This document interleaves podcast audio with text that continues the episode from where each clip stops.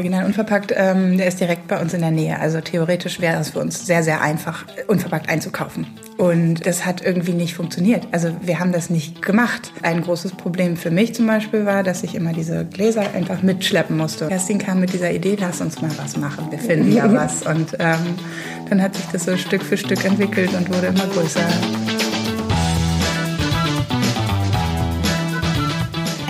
Herzlich willkommen zum Podcast Gute Ideen, der Interview-Podcast von Startnext. Hallihallo, ihr da draußen. Ähm, heute mal wieder mit dem wunderbaren Shai Hoffmann. Ach, vielen Dank. Und der wunderbaren Farida Shatanawi. Und wir freuen uns, wir haben nämlich die beiden Gründerinnen heute zu Gast von Füll. Ja, Woo! herzlich willkommen Karin Rose und Kerstin Carter. Hallo, schön, dass wir da sein dürfen. Dankeschön.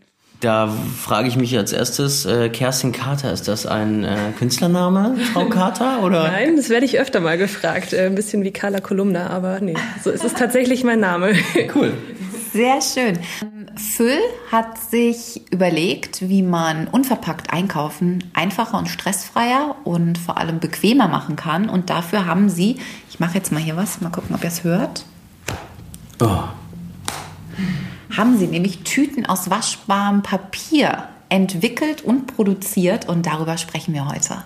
Mhm. Und bevor wir darüber sprechen, ähm, seid ihr wieder gefragt, nämlich ähm, am besten ihr bewertet diesen Podcast und teilt ihn mit euren Freunden, ihr erzählt darüber und ähm, äh, wir sind irgendwann besser gerankt als Jan Böhmermann, Herrengedeck und all die tollen Menschen, die auch Podcasts machen. Bitte, bitte. Also fünf Fünf Sterne auf iTunes Minimum. Genau. Ähm, weißt du, die erste Frage, die mir einfiel vorhin beim Tee machen, ich habe euch ja Tee gemacht, leckeren Grü Grüntee mit Matcha und Kaffee, ähm, ist, was würdet ihr eigentlich als erstes tun, wenn ihr Umweltbundesministerinnen wärt? Wow. Okay, das ist jetzt eine Frage, auf die wir nicht so vorbereitet sind. Also es wurde ja mittlerweile schon relativ viel gemacht. Also Einwegplastik wurde mittlerweile schon verboten, was natürlich äh, großartig ist. Ich glaube, es müssten die großen Supermarktketten zur Kasse gebeten werden. Nein, aber da müsste einfach noch viel, viel weniger Verpackungsmüll sein. Das würden wir auch. ändern oder ich auf jeden Fall. Ja, so eine Verpa Plastikverpackungssteuer würde ich ja sofort einführen. Ich finde Steuern immer toll. Kann man mal schön. Also für die Bösen. Alle, für, alle Bösen müssen einfach mehr Steuern zahlen. So, das würde ich sofort machen, glaube ich. Kann ich. Hat, hatten wir auch im letzten Podcast mit, da hat sich, glaube ich, auch Marcella hatte sich da auch für ausgesprochen. Also sie meinte auch, ja, also, also ich glaube, wir sind noch ein paar mehr, aber also es wäre auf jeden Fall, das wäre auf jeden Fall eine Möglichkeit. Bin ich bei euch. Kerstin, du bist Fotografin und Sustainable Designerin und Karen, du Nachhaltigkeitsspezialistin. Wie kommt man eigentlich darauf, ähm, diese Fülltaschen aus äh, äh waschbarem, abwaschbarem Papier herzustellen? Tja, also äh, neben unseren Berufsbezeichnungen sind wir vor allen Dingen auch ähm, ehemalige Mitbewohnerinnen und sehr gute Freundinnen und kennen uns dadurch natürlich äh, sehr, sehr gut und ja, wussten um, um unsere Expertisen, wobei wir damals noch nicht wussten, wie gut wir zusammen funktionieren. Mhm, das stimmt. ähm, ja, es entwickelte sich eigentlich aus so einer Idee, so, wir müssen irgendwas gegen diesen Plastikmüll machen und dieses verpackungsfreie Einkaufen einfacher machen. Ja, wir haben den Laden, diesen Original Unverpackt, ähm, der ist direkt bei uns in der Nähe. Also theoretisch wäre es für uns sehr, sehr einfach, ähm, unverpackt einzukaufen. Und äh, das hat irgendwie nicht funktioniert. Also wir haben das nicht gemacht. Und ein großes Problem für mich zum Beispiel war, dass ich immer diese Gläser einfach mitschleppen musste. Und ich bin ähm, oft mit meinem Sohn einkaufen. Das heißt also nach der Kita sind wir unterwegs auf dem Spielplatz und danach gehen wir kurz noch in den Supermarkt und nehmen was mit. Und äh, wenn ich schon auf dem Spielplatz irgendwie einen Rucksack voller Gläser dabei hatte, war das irgendwie total unpraktisch. Und es gab damals keine Lösung dafür, für dieses Problem. Und ähm, genau, Kerstin kam mit dieser Idee, lass uns mal was machen, wir finden ja was. Und ähm, dann hat sich das so Stück für Stück entwickelt und wurde immer größer. Also ich wusste halt, Karin kennt sich unglaublich gut aus mit verschiedenen Materialien, näht halt selber total viel. Ähm, und ja, ich hatte irgendwie so eine vage Idee im Kopf und ja, hatte so schon so ein paar Marketing-Ideen auch im Hintergrund. so, ah, Mensch, das kann man irgendwie, kann man daraus was machen. Und es genau. hat tatsächlich funktioniert soweit. Ja, Kerstin ist halt super fähig darin, alles einfach schön zu machen. Also auch bei dem Produkt. Ich bin dann eher der, der guckt, dass es irgendwie praktisch ist, wenig Verschnitt entsteht, was für Materialien man nehmen kann. Und mhm. Kerstin sagt dann, ah nee, guck mal, das muss besser aussehen, mach mal hier so. Und also da haben wir uns einfach super schön ergänzt und es hat äh, über die Zeit wirklich einfach sich herausgestellt, dass es super viel Spaß macht, auch zusammenzuarbeiten so. Und eine Sache voranzubringen. Jetzt war ich letztens im türkischen Supermarkt mhm. und äh, musste leider mit Erschrecken feststellen, dass da immer noch Plastiktüten am äh, Obst, in der Ob Obstabteilung äh, hängen. Ähm, jetzt gehe ich, wenn ich zur Bio Company gehe oder auch vermehrt zu Edeka, äh, sehe ich mittlerweile Papiertüten, mhm. die sozusagen, in die man dann äh, Tomaten reintun kann oder so. Mhm. Ähm, und ihr geht ja im Prinzip dann noch einen Schritt weiter mit euren abwaschbaren äh, äh, Verpackungen ähm, und wollt sozusagen komplett Müll vermeiden im Prinzip, wenn ich das richtig sehe. Genau, also wir wollen auf jeden Fall, dass, ja, dass diese Tüten wiederverwendbar sind. Also unsere Tüten sind jetzt hauptsächlich für ja, lose und trockene Lebensmittel, also jetzt gar nicht für Obst gedacht. Dafür gibt's ja mittlerweile auch schon irgendwie diese Obstnetze. Ähm, ja, und vor allen Dingen natürlich diese unverpackt Läden, die halt schon den Grundgedanken der Müllvermeidung einfach sehr äh, präsent halten oder halt auch dadurch diese ganzen Läden gründen. Und das wollten wir vor allen Dingen einfacher machen. Also uns ist schon bewusst, dass wir natürlich jetzt erstmal eine, eine kleinere Zielgruppe haben oder eine sehr konkrete Zielgruppe, die wir ansprechen können damit. Also es ist jetzt kein Massenprodukt für jeden und für jeden Supermarkt. Ähm, wer weiß, vielleicht wird's das irgendwann. vielleicht wird's irgendwann in jedem Supermarkt eine Unverpackt-Abteilung geben. So äh, hoffen wir und können wir uns auch vorstellen, dass es immer mehr kommt. Genau. Die Bio Company hat's? Genau. Also tatsächlich, ich glaube sogar auch in einem Hit-Supermarkt ähm, in Mitte gibt's auch eine Unverpackt-Abteilung. Also von daher. Dents hat auch mittlerweile unverpackt ähm, Abteilungen, die sie testen. Also es sind, ne, es sind immer kleine Bereiche, aber wenn die großen kleine Bereiche anbieten, dann kann es nur in die richtige Richtung gehen. Ne? Also ich bin auch absolut dabei, diese ganzen tollen kleinen Läden zu unterstützen, ja. die ja einfach unheimlich viel Herzblut da reinstecken, aber die haben es halt noch viel, viel schwerer, wirklich dann deutschlandweit flächendeckend irgendwie zu agieren. Und die großen Supermärkte, die gibt's schon, die haben die ganze Logistik dahinter.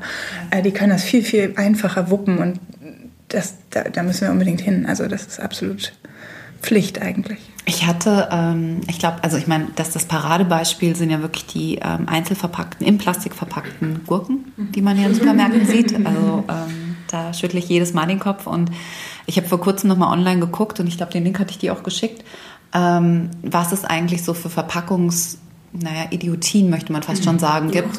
Oh, und ich glaube, dass das Beste, was ich, Beste, in Anführungszeichen, was ich gesehen habe, waren ähm, einzelverpackte Colaflaschen. Also die oh, nochmal in einem Plastikbehälter im Kühlschrank lagen, wo ich gedacht habe, wer ist bitte so bescheuert und ähm, denkt, dass das eine gute Idee ist. Wie, wie, wie so Rinder gehacktes, ja, abgepackt. in, ja. so einer, in so einer Verpackung waren so eine Cola-Dose. Ja, total gut. Aber auch noch, also mit Plastikdeckel obendrauf noch. Also das ist ja. Hast du ein Foto gemacht? Ich habe ähm, es online gefunden. Ja. Also wir verlinken das, wir verlinken ja, wir, wir, wir, packen den Link unten auf jeden Fall in die, in die Show Notes. Ja. Ja, das ist immer wie diese geschälten Bananen ne? in, in Plastikfolie eingeschweißt. Braucht man auf jeden Fall. Die ja. Frucht hat nicht genug Verpackung. Hundertprozentig. Ganz schrecklich. Oh Mann.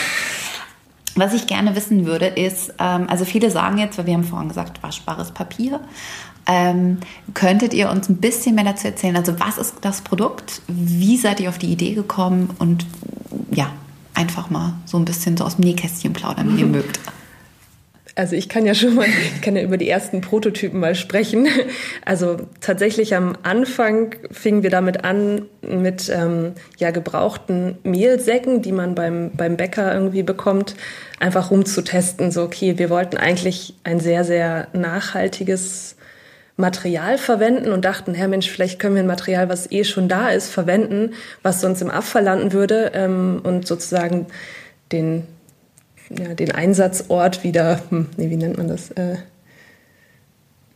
zurückbringen. Ja, du kannst ja schneiden. ähm, auf jeden Fall hatten wir versucht, mit diesen Mehlsäcken die ersten Prototypen zu nähen, ähm, weil wir das Material spannend fanden und es sozusagen eine Wiederverwendung findet. Ähm, aber kamen schnell an unsere Grenzen, dass wir gemerkt haben, gut, ja, dann kann man diesen, diese Tüte auch nur zwei, vielleicht zweimal benutzen. Es musste halt irgendwas, ein Material her, was wiederverwendbar ist. Sonst ja, ist es hinfällig, sonst haben wir wieder Müll produziert. Genau. Und ich bin, ähm, ja, wie Kerstin das schon gesagt hat, ich liebe Materialien. Ich bin eh mit allen möglichen Materialien zu tun, bin so ein Upcycling-Fan, guck halt immer, was es so gibt und ähm, bin ähm, tatsächlich im Bastelladen einfach über dieses Material gestoßen und ähm, es war klar, dass das vermutlich nicht das Endmaterial ist, also das, was dann auch mit den Lebensmitteln in Kontakt kommen darf. Ne? Da gibt's da gibt's ja dann immer noch ein bisschen was, was man beachten muss. Aber so dieses Prinzip, etwas zu haben, was papierartig ist, also so leicht wie Papier, ne? also irgendwie platzsparend wie Papier, wie eine Papiertüte und dann aber diesen, diesen, diese Krux zu haben, aber man kann das auch waschen, das war für mich einfach total spannend und da ähm, haben wir uns dann so ein bisschen mehr mit, den, mit der Herstellung beschäftigt und geguckt, okay, wo gibt es sowas, wen, wer stellt sowas her und wie wird es hergestellt? Ist es irgendwie nachhaltig? Geht es in unserem, ne, geht es mit dem zusammen, was wir an Wertvorstellungen auch haben? Und haben dann einen äh, Hersteller hier in Deutschland gefunden, der das ähm, so auch herstellt, tatsächlich für die Textilbranche. Es wird auch gerne mal so als veganes Leder beschrieben irgendwie. Und es ist letztendlich eine Mischung, also direkt eine Mischung aus Zellulose und Latex. Äh, Quatsch, doch ja, ja. Zellulose und Latex, genau. Ähm, so 70 Prozent Zellulose und äh, dann kommt dieses Latex und es wird so ein Gemisch, der das dann zu diesem Material. Ich, wir haben jetzt hier äh, so eine Verpackung mal vorliegen. Wie viel Liter fasst diese Verpackung jetzt hier? Ähm, Oh, ich habe es nicht mehr im Kopf. Also ich meine, dass, dass, da zum Beispiel, das ist jetzt die mittlere Größe, mhm. so 800 Gramm Quinoa oder Linsen reinpassen. Ja, stimmt. Mhm. Ich finde, ich glaube, es fest, Liter. Liter, Liter? Mhm. Ich, ich finde, das fässt sich so ein bisschen an wie Tüvek. Kennt ihr Tüvek? Ja. Das ist diese, diese Armbänder, die man immer bekommt, wenn man in so eine VIP-Area kommt oder Kinder. dann kriegt man hier so eine... So. Das, das kennen wir nicht so. Also, ja gut, Farida und ich, wir sind ständig eingeladen jetzt aufgrund dieser, dieses erfolgreichen im Podcast sind wir ständig in VIP-Lounges ja, unterwegs. Ja, das ist wirklich, dieses Leben ist einfach so anstrengend. Da kann man sich mal, kann man sich mal im echten Leben mit, äh, mit so sinnvollem äh, hier beschäftigen, wie zum Beispiel hier der Füll, ne? Verpackung. Nee, aber es fühlt sich ein bisschen an wie Tüvek, ne? Ja, Tüvek ist allerdings, also war bei mir auch tatsächlich in der Materialrecherche ähm, relativ schnell weit vorne, weil da ganz schnell klar war, dass es das auch in Lebensmitteln echt gibt. Äh, Tüvek ist aber komplett Kunststoff. Mhm. Das wirkt nur wie Papier. Und das war für mich wieder so, mm, nee, lieber nicht. Ist ein tolles Material so von der Verarbeitung, es macht unheimlich Spaß, ist super reißfest, man kann es toll schön bedrucken, ähm, hat ganz viele Vorteile, aber der große Nachteil war, es ist eben komplett Plastik. Und da war ich dann irgendwie nicht mehr so überzeugt. Böse, nein. Ja, ja ne, also, aber äh, ja, geht in die Richtung. Das ist irgendwie, ich finde auch, hat was ein bisschen von Kraftpapier. Ja, so, total, ja ja, es fühlt sich auf jeden Fall gut an. Ich kann mir vorstellen, dass man auch äh, irgendwie, was mal Klamotten daraus macht. Irgendwie. Ne? Also vielleicht nicht in dieser, das ist schon ein bisschen hart auch, aber ähm, vielleicht kann man dem irgendwie ein bisschen nachhaltige oder ökologisch angebaute Baumwolle zusetzen. Ähm, ich weiß es nicht. Also es gibt tatsächlich das Material oft ähm, auf Jeans als, oder das so, so ein Jeans-Label, was auf die Jeans hinten drauf genäht ist. Mhm. Sieht ja meistens auch aus wie so Leder und manchmal ist es eigentlich auch das Material tatsächlich. Dann in dicker tatsächlich, ne? aber ja. so als Lederersatz wird es ganz viel benutzt, auch in der Schuhproduktion und so.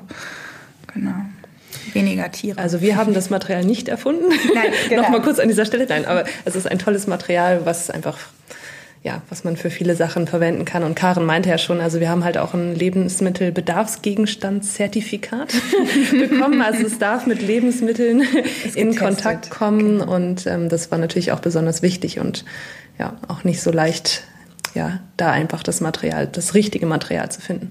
Und erzählt doch mal unseren Hörer und Hörerinnen, warum Crowdfunding? ähm, tja, also es ist einfach eine großartige Idee oder Herangehensweise, seine Idee an, an viele, viele Leute ja, zu präsentieren oder ja, sich vorzustellen und einfach ein Feedback, ein direktes Feedback zu bekommen. Kommt die Idee an? Ähm, vermittelt man seine Idee richtig? Muss man vielleicht noch irgendwo so ein bisschen nachjustieren? Sind noch Fragen offen? Und das kriegt man eigentlich alles über, über die Start Next Crowd direkt zurück und irgendwie super positives Feedback oder wie gesagt, wenn Fragen sind, kann man sofort darauf reagieren, was einfach großartig war. Und ja, ein, ein tolles Netzwerk. Also ähm, so viele Namen tauchen immer wieder auf. Man, man weiß, hey, du warst auch bei Start Next cool. So und auf einmal irgendwie hat man sofort so eine Verbundenheit. Und das hat man, wenn man da als Einzelkämpfer auf dem freien Markt unterwegs ist, halt nicht. Das, da kommt man halt, kommt man gar nicht so weit. Genau, und für uns war es auch so, wir, wir sind auch beide selbstständig und haben jetzt auch nicht so die äh, Menge an Geld und waren auch noch nicht bereit, irgendwie jetzt da super Risiko einzugehen und zu sagen, wir nehmen jetzt einen Kredit bei der Bank auf, wir produzieren da jetzt einfach mal 10.000 Stück und gucken mal, was passiert. So, das ging halt gar nicht für uns. Wir wollten, eigentlich wollten wir ganz am Anfang mal erstmal unsere Tüten nähen, ganz alleine so zu Hause und das dann irgendwie so einzeln mal an die Läden geben und mal gucken, ob das funktioniert. Und dann, genau, und dann stellte sich heraus, ja, okay, so Materialien haben ja Mindestabnahmemengen und man braucht irgendwie so ein Zertifikat, wenn man Sachen mit Lebensmitteln in äh, Kontakt bringen will. Und dafür braucht man tatsächlich einfach so ein bisschen Startkapital. Und ähm, das hatten wir nicht so richtig übrig. Und ähm, dann kam noch dazu, dass es eben so viele tolle positive Eigenschaften hat, wenn man mal so ein, wenn man so ein Crowdfunding startet, um sich selbst zu testen, um das Produkt zu testen, um, um zu gucken, ja, was Kerstin eigentlich alles gerade schon gesagt hat, ne? Um das alles so einmal zu probieren. Und ähm, wenn es nicht klappt, gut, dann hat man, hat man verstanden, okay, dann sind wir vielleicht völlig falsch mit der, mit der Idee, die wir hatten. Aber das ist ja auch total wichtig. Also ne, auch zu sehen, okay, entweder die Präsentation ist äh, überhaupt nicht das, was wir brauchen, oder das Produkt ist nicht. Und für uns hat es halt funktioniert, was uns natürlich äh, extrem beflügelt hat, extrem viel Energie gebracht hat, zu sagen, okay, wir gehen wirklich in die richtige Richtung.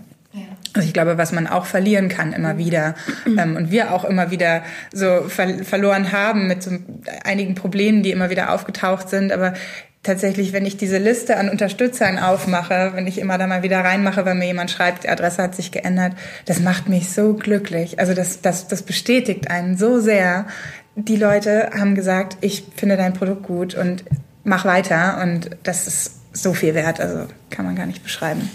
Du hast gesagt, die Liste der Unterstützer, wenn du die mhm. quasi aufmachst, das macht dich glücklich. Ihr habt jetzt 323 Unterstützer und Unterstützerinnen äh, erreicht da draußen, äh, die euch insgesamt 11.282 Euro gegeben haben. Wie erreicht man denn eigentlich konkret, weil das ist wirklich eine Frage, die uns ständig gestellt wird, wie erreicht man 323 Unterstützer und Unterstützerinnen? Einfach nur dadurch, dass man bei Facebook postet, hey, bitte äh, geht auf unsere Crowdfunding-Kampagne und unterstützt uns, das wird wahrscheinlich nicht reichen. Was habt ihr gemacht? Welche Hebel habt ihr betätigt? Also dadurch, dass unsere Zielgruppe ja relativ konkret war, war das für uns ja ein Vorteil oder war es für uns auf jeden Fall gut, wussten wir, wo wir angreifen können. Also wir haben tatsächlich alle unverpackt Läden angeschrieben und gesagt, hey, wir haben da eine Idee, guckt euch äh, die Start Next Kampagne mal an. Ähm, tatsächlich gibt's auf Facebook auch diverse Gruppen, Zero Waste, Nachhaltigkeit. Also da haben wir uns irgendwie breit geschlagen und geguckt, dass wir da irgendwie präsent sind. Und relativ viel hat Karen eigentlich gemacht, da kannst du.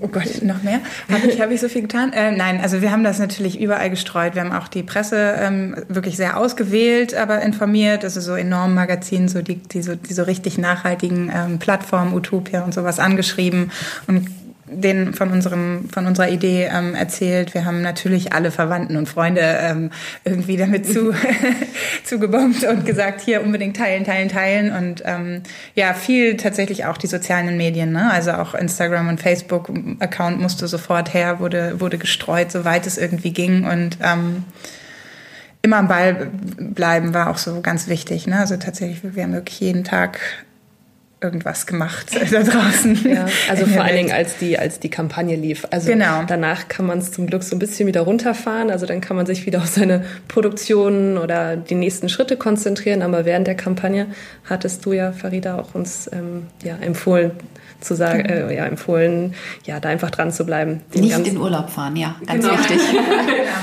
genau. Aber also ich glaube, wichtig ist, dass man seine, dass man seine Zielgruppe kennt oder da sich einfach einen Plan gemacht hat, so wen will man ansprechen. Also die Zielgruppe, die es nicht gibt, heißt alle. Also nicht alle versuchen anzusprechen, einfach zu gucken, hey, wen, wen kann es interessieren oder wen interessiert das Produkt.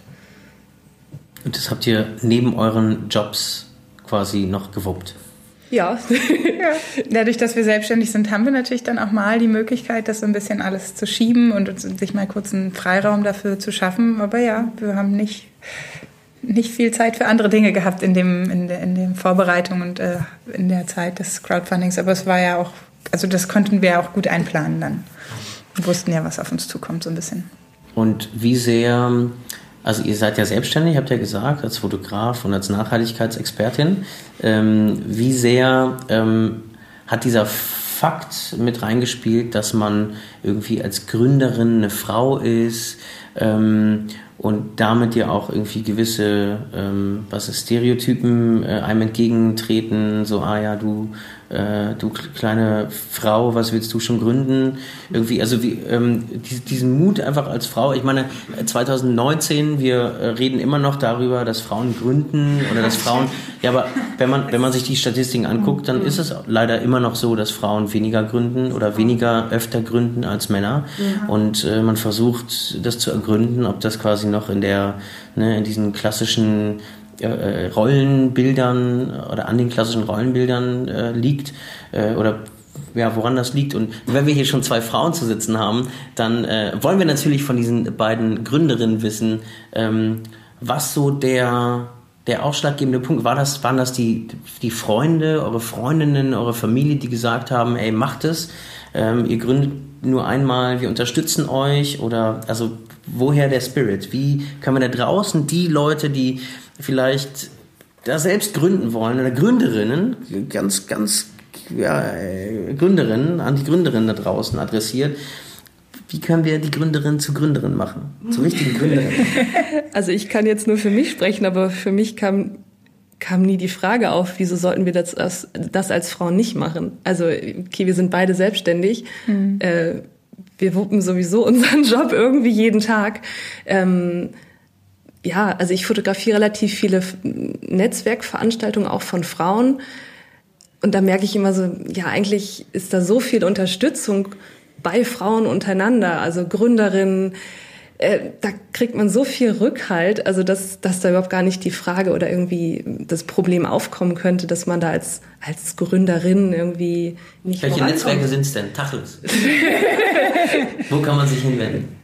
Ähm, die Gründerinnenzentrale war für uns auch ein Ansprechpunkt Punkt. So, man, man ist sowieso als Frau, wenn man gründet, das habe ich, als ich mich selbstständig gemerkt, äh, gemacht habe, gemerkt, dass es gibt ähm, tatsächlich so ein Netzwerk alleine nur für weibliche Gründerinnen, die versucht, diese Gründerinnen zu unterstützen. Ähm, ich habe natürlich die Adresse jetzt nicht im Kopf, hätte sie mich mal vorbereitet, aber ich kann es dir gerne schicken, dann kannst du es vielleicht verlinken. Ähm, oh yeah. dass, dass wirklich speziell Frauen unterstützt werden. Ähm, einen Namen, den ich jetzt kenne, ist eben die Gründerinnenzentrale.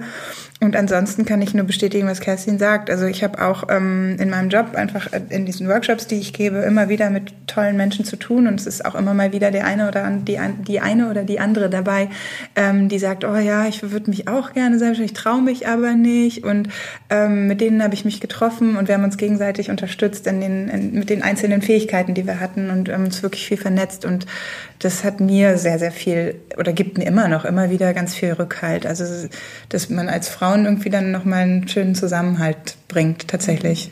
Das ist nicht so eine Ellbogengesellschaft, sondern einfach, hey, du hast eine Idee, cool, wie kann ich dir helfen? So. Finde ich fantastisch. Also liebe Gründerinnen da draußen, bitte geht ja. oder kontaktiert äh, ja, ja, Karin und Kerstin und fragt sie, äh, wie heißen die Netzwerke? Oder geht vielleicht mit den beiden einen Kaffee trinken. Unbedingt immer gerne. Auch ein gutes Netzwerk. Kaffee trinken funktioniert immer. Ich habe jetzt mal, ähm, also ich hätte jetzt gerne mal so einen kleinen Blick hinter die Kulissen.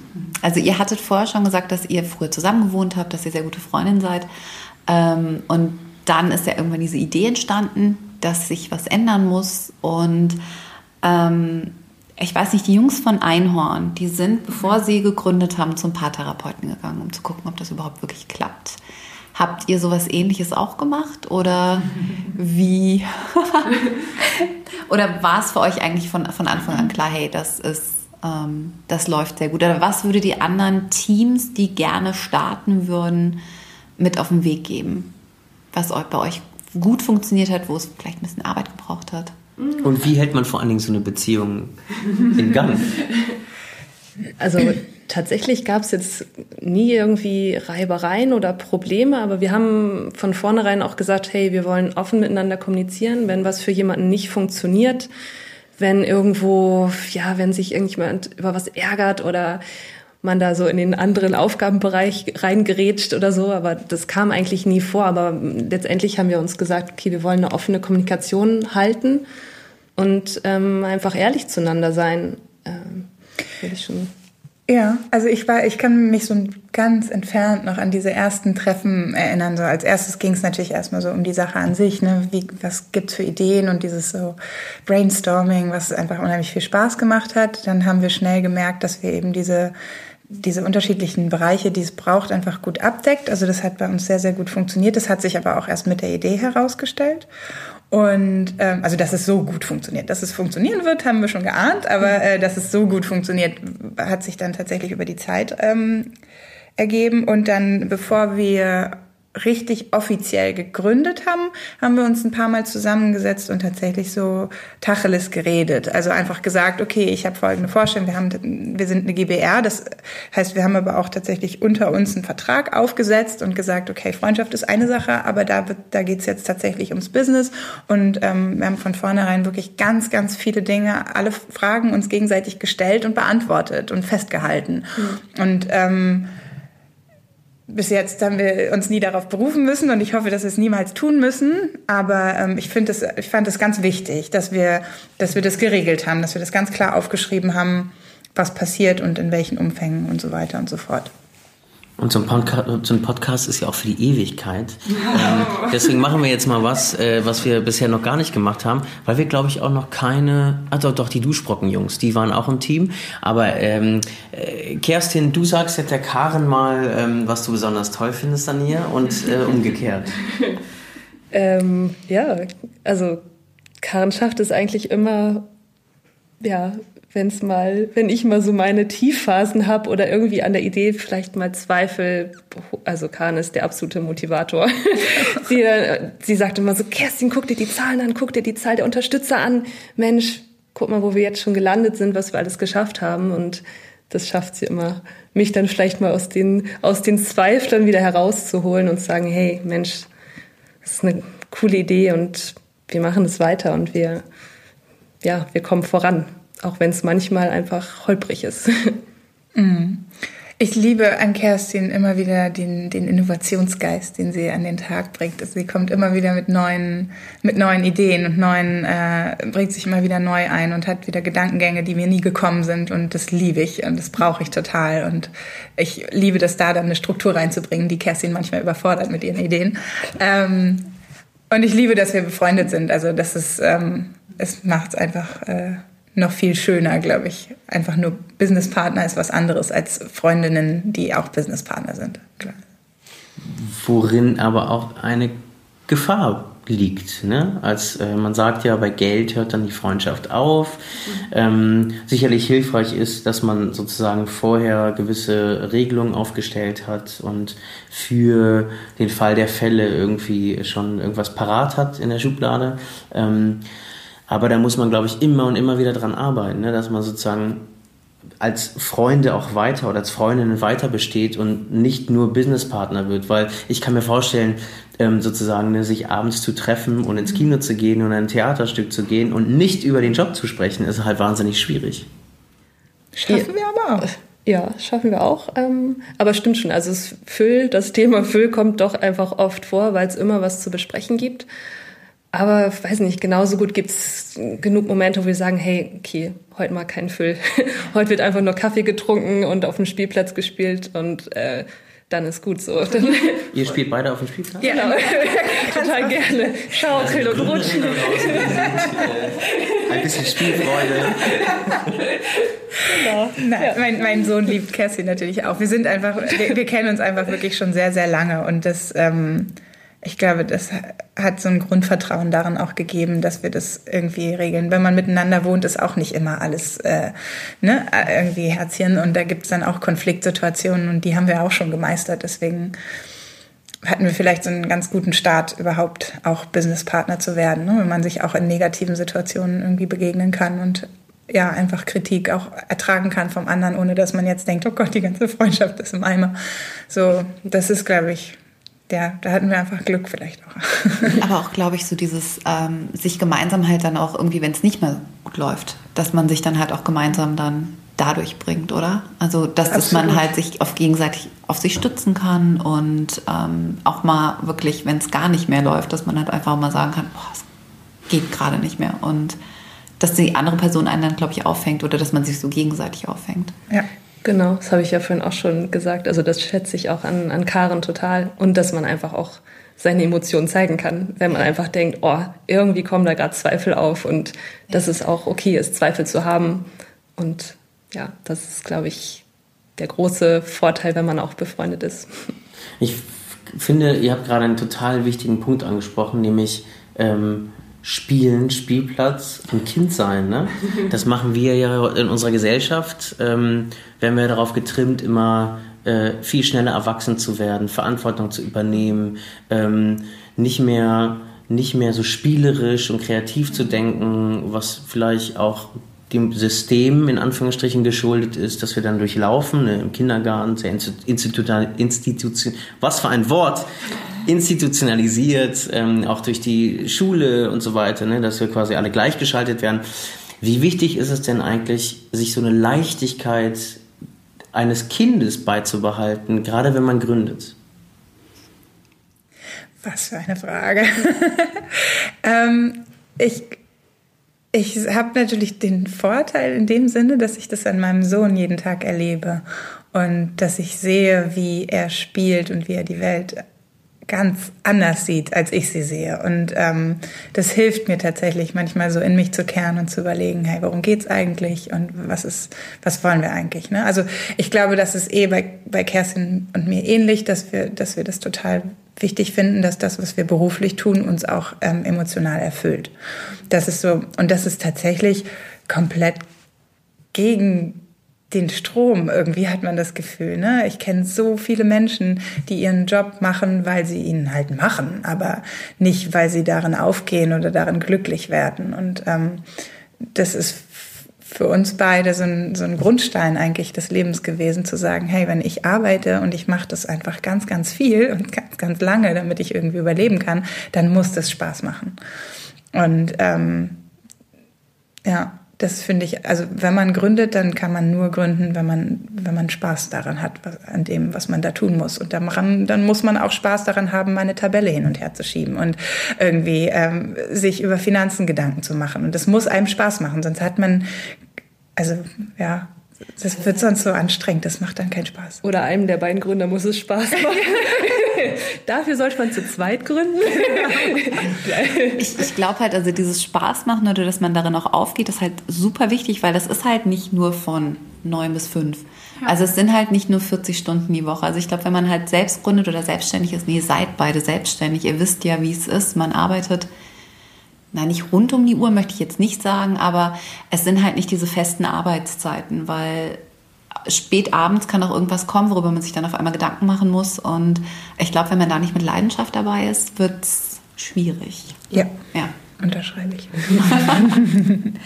ähm, was mich jetzt noch interessiert, ist eigentlich, ähm, wie lief es nach dem Crowdfunding? Also ich habe ich hab euch ja, also nur so als kurze Historie, ähm, ihr beide wart bei uns in der Sprechstunde. Wir haben über die Kampagne gesprochen. Dann seid ihr gestartet. Da habe ich mich schon total gefreut. Ihr seid finanziert worden. Da habe ich mich noch mehr gefreut. Mhm. Und was ist danach bei euch passiert? Kurzer Disclaimer, die Sprechstunde, äh, die bietet ja. Startnext an, um äh, potenzielle Starter und Starterinnen zum Crowdfunding zu bringen. Und ihr könnt euch auf unserer Webseite startnext.com unter Veranstaltungen unter Veranstaltungen könnt ihr äh, auch eure Sprechstunde buchen, genauso wie es Karin und Kerstin gemacht haben. Und habt dann äh, 15 bis 20 Minuten Zeit, euch, äh, uns eure Idee zu pitchen äh, und wir äh, können euch eine erste Einschätzung darüber geben, ob eure Kampagne sich oder eure Idee sich für eine Crowdfunding-Kampagne eignet. Disclaimer Ende. Aber ich möchte noch ergänzen, es war ganz, ganz toll und total wichtig und wir haben es super, super genossen, mit Verena darüber zu sprechen, was zu tun ist und äh, dass wir in die richtige Richtung gehen. Die 100 Euro, die überweisen wir euch. Ja. Danke. genau, also was genau. hat sich nach der Kampagne getan? Ja. Mm, oh, die, die Liste war lang. Also wir hatten, wir haben immer versucht, uns ganz gut zu organisieren, haben so eine Liste angelegt, äh, mit der wir kommunizieren und unsere Ziele ähm, festhalten und äh, ja, so einen Zeitplan aufgestellt und sowas. Und dann gab es ganz viele Aufgaben, die abgearbeitet werden mussten. Also ganz vorne stand ähm, das Material und die äh, Produktion voranzubringen, das Lebensmittelzertifikat zu bekommen, so dass wir wissen, okay, das, das geht wirklich alles in die richtige Richtung. Und ähm, dann ja, ging es in die Produktion, also die Materialbestellung und ähm, dann in die Produktion. Das stand, wir hatten vorher ganz viele Anfragen schon gestellt an die möglichen Produktionsstätten und ähm, hatten dann die eine in ähm, eine Näherei in Polen auch ähm, vorher schon kontaktiert, ob das machbar ist, wie das machbar wäre. Und genau, und dann ging es los in die Produktion, Pro Produktionsüberwachung und äh, Kommunikation und ähm, genau. Wobei ganz wichtig schon ist, dass man, dass man seine Unterstützer nicht aus den Augen verliert. Also das wurde uns dann ja. ähm, auch bewusst und haben wir ein bisschen gelernt, dass wir dann doch irgendwie öfter mal die Anfragen kamen, hey, was ist denn jetzt mit den Tüten und wann sind die denn fertig? Also da haben wir gemerkt, oh, da haben wir die so ein bisschen aus den Augen verloren. Da müssen wir wieder nochmal, müssen wir einfach auch präsent bleiben und das sollte genau. man nicht vergessen. Man muss jetzt nicht jeden Tag und irgendwie andauernd was posten, aber einfach sind einfach die Leute, die, die einen unterstützt haben und die einem irgendwie das Go gegeben haben, überhaupt irgendwie in diese Produktionsphase zu gehen. Ähm, und ja, das sind die wichtigsten Leute, die einfach auch, die von der Idee überzeugt sind und auch davon erzählen und Freunden erzählen. Und ähm, ja, die sollte man weiterhin mit, mit Informationen füttern. Kommunikation, ja, wir hatten das, wir hatten diesen blöden Punkt, wo das anfing mit dieser ähm, neuen, in Anführungsstrichen, DSGVO, ja, ein wunderschönes Stichwort. Und dann äh, konnten wir den Blogbeitrag, den wir geschrieben haben, nicht mehr an alle verschicken. Und dann hatten wir da so Berührungsängste. Und das hat bei uns tatsächlich so ein bisschen dazu geführt, dass wir ähm, die Kommunikation zwar auf einigen Medien gehalten haben, aber ähm, direkt diesen direkten Kontakt zu den Unterstützern nicht hatten. Und das war auf jeden Fall für uns eine große Lernkurve, auch zu sagen, okay, wir müssen da, wir müssen an allen Ecken immer immer kommunizieren und uns war von Anfang an auch wichtig, offen zu kommunizieren. Also auch wirklich zu sagen, hey, wir haben da jetzt ein Problem gerade, ähm, aber es geht weiter und wir sitzen dran und wir lösen das jetzt irgendwie. Und ähm, genau, so Ehrlichkeit fand ich ganz wichtig an der Stelle. Und gab es Rückschläge und wie seid ihr mit denen umgegangen, falls es Rückschläge gab? Ja, doch. Och, ja. Es, es, gab Rückschläge in der Produktion vor allem. Also da ist dann doch nicht alles so rund gelaufen, wie es auch abgesprochen war. Also da, ja, eine sehr steile Lernkurve hatten wir da auf jeden Fall. ähm, mussten dann nochmal die Produktionsstätte an, also wirklich wechseln, weil es nicht funktioniert hat, so wie wir das uns vorgestellt haben oder wie es auch abgesprochen war. Ähm, das wäre jetzt zu lang und so viel Zeit haben wir nicht in dem Podcast, um zu sagen, was da alles schiefgelaufen ist. Aber genau, ähm, ja, und da haben wir uns einfach auch zusammengesetzt, auch mal ein paar Tränchen verdrückt und gesagt, hey, das kann doch jetzt nicht sein, dass das uns alles passiert. Aber ähm, ja. Wir haben uns immer wieder auch Unterstützung geholt. Ne? Also immer, wenn wir an so einem Punkt waren, wo wir gesagt haben, oh, wir müssen jetzt nicht mehr weiter, wie sollen wir das denn regeln, hatten wir irgendwie wie hier und da aus dem Netzwerk noch Leute, die, die in, in dem Fachbereich gut waren und gesagt haben, okay, komm, wir setzen uns zusammen und gucken mal, wie, wie, wie wir das lösen. Das hat, finde ich, auch immer ganz gut geholfen. Ähm, ja, und nicht die Nerven zu verlieren. War wirklich manchmal, manchmal schwierig, aber da ist es dann immer schön, wenn man ein Team ist und sich gegenseitig irgendwie wieder, wieder hochholt und sagt, okay. Und tatsächlich, also das muss ich auch sagen, dass unsere Unterstützer sehr, sehr geduldig waren. Also oh, ja. wir haben, das hat dann doch einfach mehrere Monate länger gedauert, die Produktion, als es angedacht war. Und immer wieder mussten wir den Liefertermin verschieben. Und so viele Leute haben uns geschrieben, hey, macht euch keinen Kopf und ähm, wir sind von, euren, von eurem Produkt überzeugt und ach gut, dann dauert es halt einfach noch länger, kein Problem. Also das war, das war Gold wert, das zu wissen, dass da einfach Leute hinter einem stehen, die einfach sagen, Mensch, so, das wird schon. So, lasst ja. den Kopf nicht hängen und es funktioniert und wir sind davon überzeugt, ihr werdet schon irgendwann liefern und dann haben wir die Tüte in der Hand und dann ist alles gut. Aber wichtig ist es halt ständig transparent zu kommunizieren. Das, das ist, glaube ich, das ja. A und O. Und das habt ihr wahrscheinlich gemacht. Ja. Wie gesagt, also mit einer kleinen Lernkurve, aber wir haben es dann auf jeden Fall einfach aufrechterhalten und gemerkt, ja, das muss, muss gemacht werden. Also ich glaube, das, das kriegen wir natürlich auch bei Start Next immer mit. Also das eigentlich, also ich meine, Crowdfunding ist ja ein Vertrauensvorschuss, der Absolut. von den Unterstützern an die Starter gegeben wird. Und die meisten Unterstützer, also die werden nie sauer, außer sie hören nichts mehr von den Startern. Und wir sagen eigentlich immer zu allen Startern, wie du gerade gesagt hast, ihr müsst nicht jeden Tag posten, um Gottes Willen. Also ihr seid nicht in der Kampagne, sondern es geht einfach nur darum, dass ihr euer Netzwerk einfach auf dem Laufenden haltet und sagt, hey, das ist passiert. Und Transparenz, Wahnsinn, also ein riesengroßes Stichwort und regelmäßig. Ja. Und dann gibt es eigentlich keine Gründe, warum Unterstützer dann eigentlich auf Starter dann irgendwann sauer werden können. Nur mal so als kleines, als kleine Info an, an alle Starter da draußen. Ja, das stimmt. Also die, die Unterstützer sind überwältigend. Das ist wirklich unglaublich. Wo seht ihr den Phil in der Zukunft? Sagen wir mal, wir gucken äh, 2020, quasi ins nächste Jahr. Jetzt ist ja gerade 2019 gestartet. Und äh, wo seht ihr euch? Wird es noch mehr Verpackungen geben? Werdet ihr, was, was sind die Pläne? Erzählt doch mal ein bisschen. Also die Fülltüten wird es in mehreren Supermärkten geben, davon sind wir überzeugt. Nee, also tatsächlich haben wir auch von, von Bio-Supermarktketten Anfragen, die Tüten ins Sortiment aufzunehmen, was natürlich ja einfach total tolles Gefühl ist. Ähm, von daher stehen die, stehen die Sterne ganz gut, die Chancen ganz gut, dass es einfach ja, vorangeht. Ähm, ich denke auch, wir werden, wir werden viel unsere jetzigen Fülltüten vertreiben. Also die, die, das Feedback, äh, trotz dessen, dass wir eigentlich kaum Werbung machen und irgendwie gerade kaum Zeit haben, äh, uns irgendwie äh, marketingtechnisch quasi oben zu halten, ähm, kriegen, kommen immer wieder E-Mails so, hey, ihr habt ein tolles Produkt, kann ich das kaufen? Wenn ja, in wie vielen Mengen könnt ihr liefern? Und also das ist da haben wir einfach wirklich, glaube ich, äh, sehr gute Grundvoraussetzungen. Und dann ähm, sind die Pläne auch zu schauen, okay, was gibt es noch für Probleme beim, bei den Verpackungen und zu gucken, wie können wir die lösen? Können wir nicht vielleicht noch eine Lösung bieten? Aber ähm, ja, jetzt steht erstmal diese Produktion wirklich, wirklich ins Laufen zu kriegen und zu sichern und ähm, ich habe eine Idee. Also wenn ihr da auf eine Lösung kommen könntet, also ich habe keine Idee, ich habe ein Problem und ich brauche eine Lösung.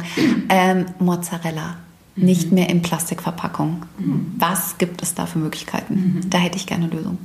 Ich bin immer am Überlegen, aber mir fällt im Moment selbst noch nichts ein. Und während ihr jetzt äh, anderthalb Jahre Zeit habt zum Überlegen und zum Entwickeln einer Lösung für Farida Shatanawi. Danke, ähm, danke. Genau, ähm, könnt ihr uns ja nochmal sagen, äh, könntet ihr euch vorstellen, nochmal eine Crowdfunding-Kampagne zu machen? Ich würde es immer wieder tun. Richtige Antwort. Doch, also es, äh, durchweg positiv auf allen Ebenen. Ich habe ähm, selber noch ein anderes Projekt im Kopf gerade für meine andere selbstständige Arbeit ähm, und ähm, habe tatsächlich schon mal den schon wieder den Gedanken gehabt, ach, so ein Crowdfunding, es hat schon, also es macht einfach so viel Spaß und es gibt so viel Rückmeldung. Das ist so dieser Hauptpunkt, ne? dieses Feedback zu bekommen, das ist einfach Gold wert. Karin und Kerstin von Phil. Ähm, wir sagen Danke. Ja, auf Danke von Fall. Herzen für eure Zeit. Für, für eure Zeit, für die tolle Kampagne, für die guten Ideen, eigentlich für alles. Also ähm, es war fantastisch. Ja. Äh, wenn ihr, liebe Hörer und Hörerinnen, euch eine Tüte aus waschbarem Papier, die aus 70% Zellulose und 30% Latex besteht, kaufen wollt, dann geht ihr auf füll-einfach-mehrfach.de. Wow, das ist auf jeden Fall Meta. Ihr holt euch diese waschbare Papiertüte und wir sagen vielen Dank äh, Karin Rose und Kerstin Carter von Füll. Äh, liebe Farida, danke dir auch äh, für deine Partnerschaft. Jetzt mittlerweile unser vierter Podcast ja. und es macht wahnsinnig viel Spaß mit dir. Same hier. Also ich kann es nur zurückgeben. Es war also da kommt noch mehr, würde ich sagen. Aber wisst ihr was Schönes, liebe Hörer und Hörerinnen? Beim nächsten Podcast, bei der nächsten Folge erwartet euch hier an dieser Stelle äh, unsere Kollegen, nämlich äh, Melissa Kühn und äh, Michael Schmidt, die, und jetzt haltet euch fest, Trommelwirbel, Surplus interviewt werden. Uhu. Surplus, äh, Raphael Fellmer, der hat jahrelang ohne Geld gelebt, ist ein wahnsinnig inspirierender Mensch, ähm, hat auch die ganze ähm, äh, Foodsharing-Szene mitgegründet und äh, der wird dann hier äh, bei unserer nächsten Folge Rede und Antwort äh, stehen. Äh, oder sagen, reden, sprechen. Ist ja ein Podcast. er muss also nicht stehen, sondern sitzen. Genauso wie Karin und Kerstin. Vielen, vielen herzlichen Dank. Vielen ähm, Dank. Der Applaus da draußen gehört euch. Bitte macht weiter so. Und ihr, liebe ähm, Zuhörer und Zuhörerinnen, geht auf startnext.com und äh, informiert euch. Vielleicht wollt ihr auch eure Idee realisieren und habt jetzt Mut gefasst, nach diesem Podcast endlich eure Idee und eure Wünsche zu realisieren. Wir sagen Tschüss und bis zum nächsten Mal. Danke euch. Ciao. Danke. Tschüss.